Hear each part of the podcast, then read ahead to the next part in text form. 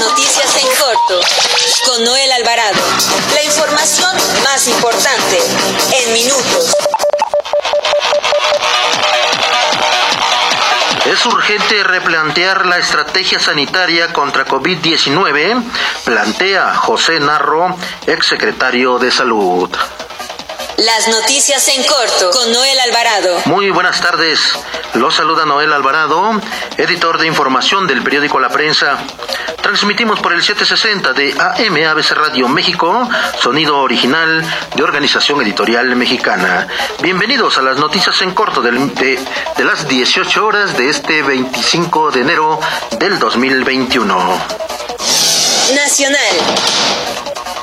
La Comisión de Radio y Televisión del Instituto Nacional Electoral dio a conocer que hasta el momento ningún partido político nacional o local ha cedido sus tiempos de radio y televisión para las campañas sobre la situación de emergencia por COVID-19. En otro tema, el Comité Ejecutivo de la Confraternidad Evangélica de México convocó, urgentemente a pastores, líderes ministeriales y al Cuerpo de Cristo en México a unir en una oración, en una misión, en un mismo clamor por la fortaleza, salud y pronta recuperación del presidente Andrés Manuel López Obrador, ello debido al contagio de COVID-19.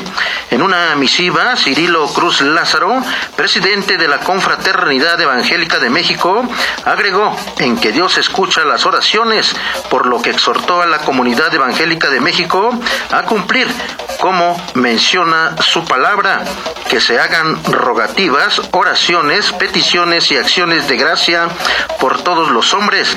Agregó que continuarán con prudencia y constancia en la oración por los representantes del gobierno, las familias y todo el país que está padeciendo tiempos de dificultad. En otro tema, el exsecretario de Salud, José Narro, aseguró que ante el incremento de contagios y muertes por la pandemia de COVID-19, es urgente replantear la estrategia sanitaria y que sea el Consejo de Salubridad General quien coordine a los gobiernos federal, estatales y municipales para interrumpir la cadena de infecciones, también que emita disposiciones para el uso de cubrebocas, pruebas masivas y reducción de la movilidad, porque el país se ubica en el lugar número 13 de infectados a nivel mundial y en el cuarto de defunciones.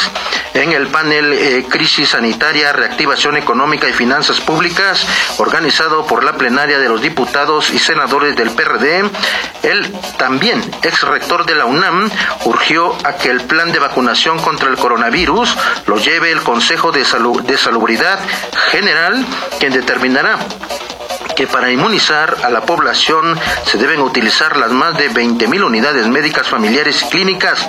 No se arriesga al personal médico ni a la población que se aplica la dosis. También le informo que el presidente Andrés Manuel López Obrador conversó esta mañana vía telefónica con su homólogo ruso Vladimir Putin, quien decidió enviar a nuestro país 24 millones de dosis de la vacuna contra COVID-19 para los próximos dos meses. Desde Palacio Nacional López Obrador también abordó con el mandatario de la Federación Rusa temas relacionados con la agenda bilateral entre ambas naciones y el impulso al desarrollo, por lo cual lo invitó a visitar México. Eh, también le informo que en el marco del conversatorio La educación y la información, derechos clave para la prevención de la violencia de género, la titular del Instituto Nacional de Transparencia, Acceso a la Información y Protección de Datos Personales, Blanca Lilia Ibarra, que se busca visibilizar la gravedad de la violencia de género y sus efectos. También le informo que la fiscal general de justicia de la Ciudad de México, Ernestina Godoy, promovió un juicio de desafuero contra el diputado federal y ex jefe delegacional en Coyoacán, Mauricio Toledo, para ser juzgado por el delito de enriquecimiento ilícito debido a que se le detectaron bienes inmuebles que no corresponden a sus ingresos. Además, solicitó información sobre sus cuentas bancarias a la Comisión Nacional Bancaria y de Bailores. Escuchemos cómo lo dice la fiscal Ernestina Godoy. He instruido al titular de la Fiscalía para la investigación de los delitos cometidos por servidores públicos para que en cumplimiento a lo previsto en el artículo 111 de la Constitución Política de los Estados Unidos Mexicanos, acude el día de hoy a la Cámara de Diputados del Honorable Congreso de la Unión para que presente la solicitud para retirar la inmunidad procesal al ciudadano Mauricio Alonso Toledo Gutiérrez, ex jefe delegacional en Coyoacán, ex diputado local en la Ciudad de México y actual diputado federal. Y una vez que esto ocurra, esta fiscalía proceda penalmente en contra esta persona. En cada una de las fases de este procedimiento, el Ministerio Público de la Ciudad de México probará la responsabilidad penal del diputado mencionado en la comisión del delito de enriquecimiento ilícito acreditado con un incremento injustificado e inexplicable en su patrimonio, resulta incongruente con sus ingresos reportados. Pues ya la Fiscalía General de Justicia de la Ciudad de México solicitó el desafuero al Congreso de la Unión. Metrópoli. La Confederación Patronal de la República Mexicana aseguró que ante la falta de apoyos del gobierno de la Ciudad de México no pueden quedarse con los brazos cruzados o en la inacción viendo cómo las empresas y los empleos formales se mueren. Ello luego de dar a conocer el lanzamiento de la plataforma Conecta de ayuda mutua para empresarios, socios y no socios con el objetivo fundamental de que puedan entrar al flujo necesario en estos momentos críticos y salvar el mayor número posible de empresas. En otro tema le informo que los centros nocturnos que dan servicio de manera clandestina y reincidan en hacerlo durante el semáforo rojo por COVID-19 podrán ser cerrados de manera definitiva. Así lo advirtió esta mañana la jefa de gobierno Claudia Sheinbaum.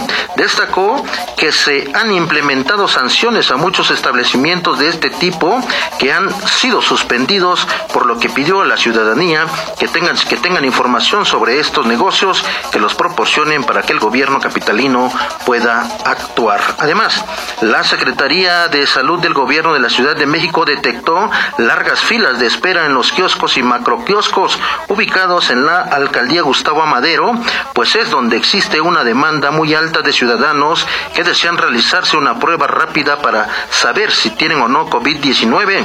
Oliva López Arellano, titular de la Secretaría de Salud del Gobierno capitalino, reconoció que incluso con la ampliación de horarios sigue saturándose y se acaban las pruebas que a diario se entregan en esos lugares. También le informo que la Administración Tributaria extiende sus horarios de atención y prestación de servicios de lunes a viernes de 9 a 17 horas y los fines de semana tendrán un horario de 9 a 14 horas con el fin de evitar aglomeraciones de personas que requieran realizar un trámite de manera presencial.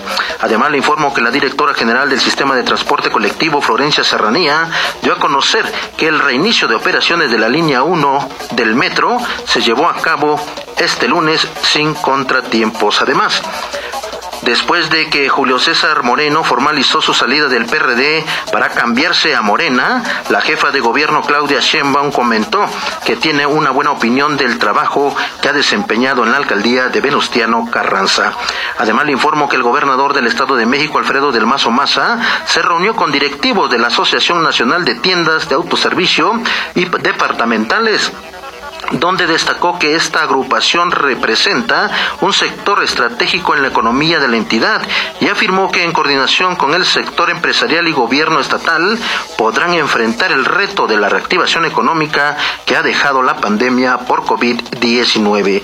Ante el presidente de la asociación Vicente Yáñez, el gobernador mexiquense reconoció el esfuerzo de los afiliados a la agrupación que han hecho en esta difícil etapa de la pandemia, así como la solidaridad que han mostrado con la población al asumirse a las medidas sanitarias implementadas en este sector, como el ajuste de horarios y el cierre de establecimientos. El gobernador del Estado de México expresó que el cierre de actividades no esenciales derivado del incremento en el número de contagios hospitalizaciones por COVID-19 que llevó a, que llevó al Estado de México a semáforo rojo contribuye una medida difícil pero al mismo tiempo responsable porque ha permitido salvar vidas.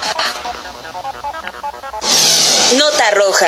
El director del semáforo delictivo Santiago Roel reveló que México tiene una tasa de 28 homicidios por cada 100.000 habitantes, casi cinco veces superior a la tasa mundial de 6 homicidios por cada 100.000 habitantes. Destaca que cerca del 80% de estos asesinatos son ejecuciones del narcotráfico.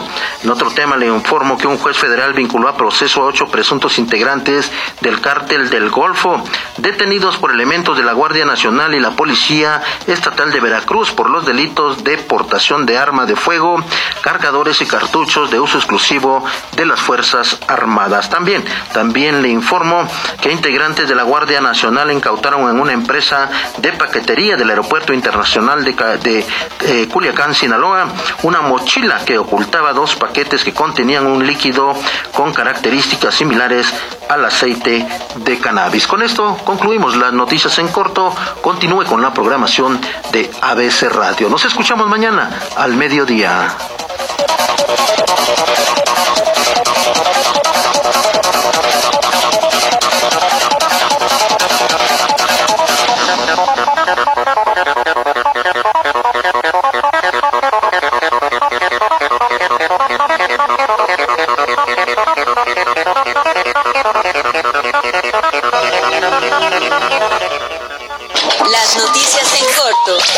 Noel Alvarado. La información más importante en minutos. Visítanos en www.abcradio.com.mx. Síguenos en nuestras redes sociales y escucha nuestros podcasts en Spotify y iTunes.